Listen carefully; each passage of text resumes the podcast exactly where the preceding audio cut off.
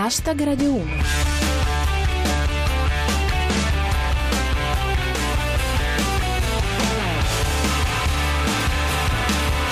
Buona serata a tutti e benvenuti a Hashtag Radio 1. Chi vi parla è Giulia Blasi e questa è la vostra rassegna quotidiana del meglio di Twitter. Fra i nostri argomenti di oggi ci sono grande attesa per il nuovo Star Wars, Obama contro il califfato. Hashtag Radio 1. Ci siamo, fra anteprime e prime, questi sono i giorni della verità per il nuovo episodio della saga di Star Wars, o come lo chiamavamo prima, Guerre Stellari. C'è un po' di confusione sulla sequenza dei film, dice Alessandro Clemente. Domani esce il prequel del sequel del prequel del prequel del sequel del sesto episodio della prima saga di Guerre Stellari. L'entusiasmo dei fan è ai massimi storici, dice Genio78. Sono anni che dico a mia mamma che i miei amici di Facebook sono tranquilli. Oggi sbircio il profilo e avete tutti in mano una spada laser. Un commento di Pirata 21. Comunque con questa storia dei sequel stiamo degenerando. Per esempio, quello della DC era necessario? Ma c'è chi è già avanti, tipo Aleandro Bartolini. Ormai aspetto Star Wars 7S. Andando a notizie più serie, il presidente degli Stati Uniti si è espresso duramente contro i leader del califfato, ISIS, ISIL o Daesh. Oggi è un po' la giornata di nomi alternativi. Obama comunque li ha avvertiti. Stanno andando a prenderli. La notizia, secondo Enzo Filia. Obama contro il califfato. È la semifinale. L'avvertimento del presidente, secondo Mimì Ippolito. Obama rilancia la guerra agli jihadisti e li minaccia. Non potete nascondervi. Non ha ancora iniziato a contare. E nel frattempo nel califfato succedono le solite cose. Ce le racconta Enrico Cameriere. L'ISIS giustizia una strega. Ore contate per un hobbit e un elfo.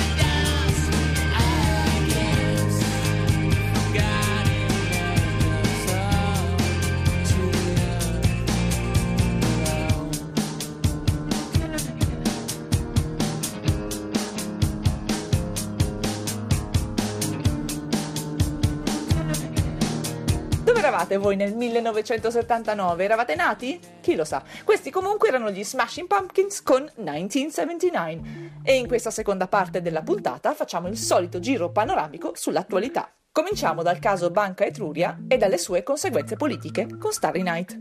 Forza Italia è indignata per il sospetto conflitto di interessi della Boschi. Questa sì che è coerenza.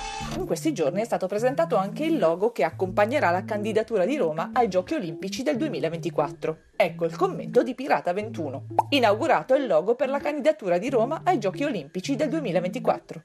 Tra due giorni si rompe.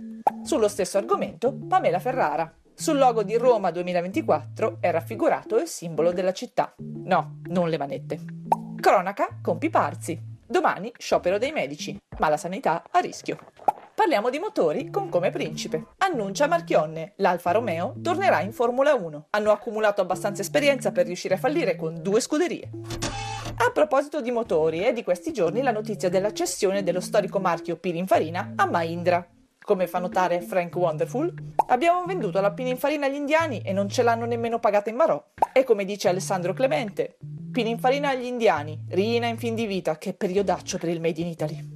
Spettacolo con come principe. New York. Adele canta Someone Like You e scoppia in lacrime. Ero convinto fosse portatrice sana di se stessa.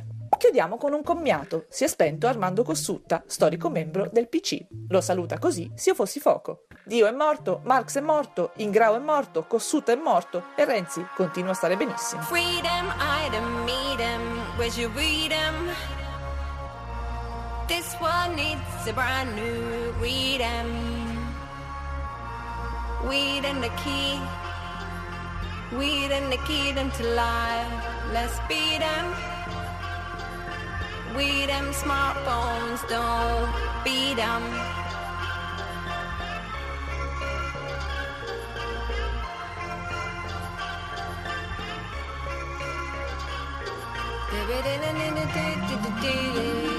Borders,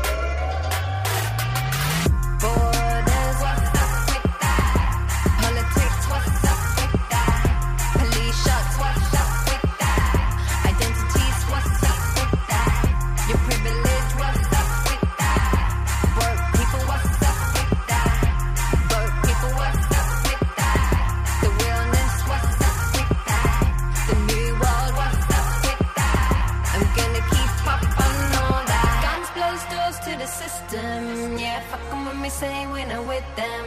We're solid and we don't need to kick them. This is no southeast and western. Yeah, guns close doors to the system. Yeah, fuck 'em when we say we're not with them.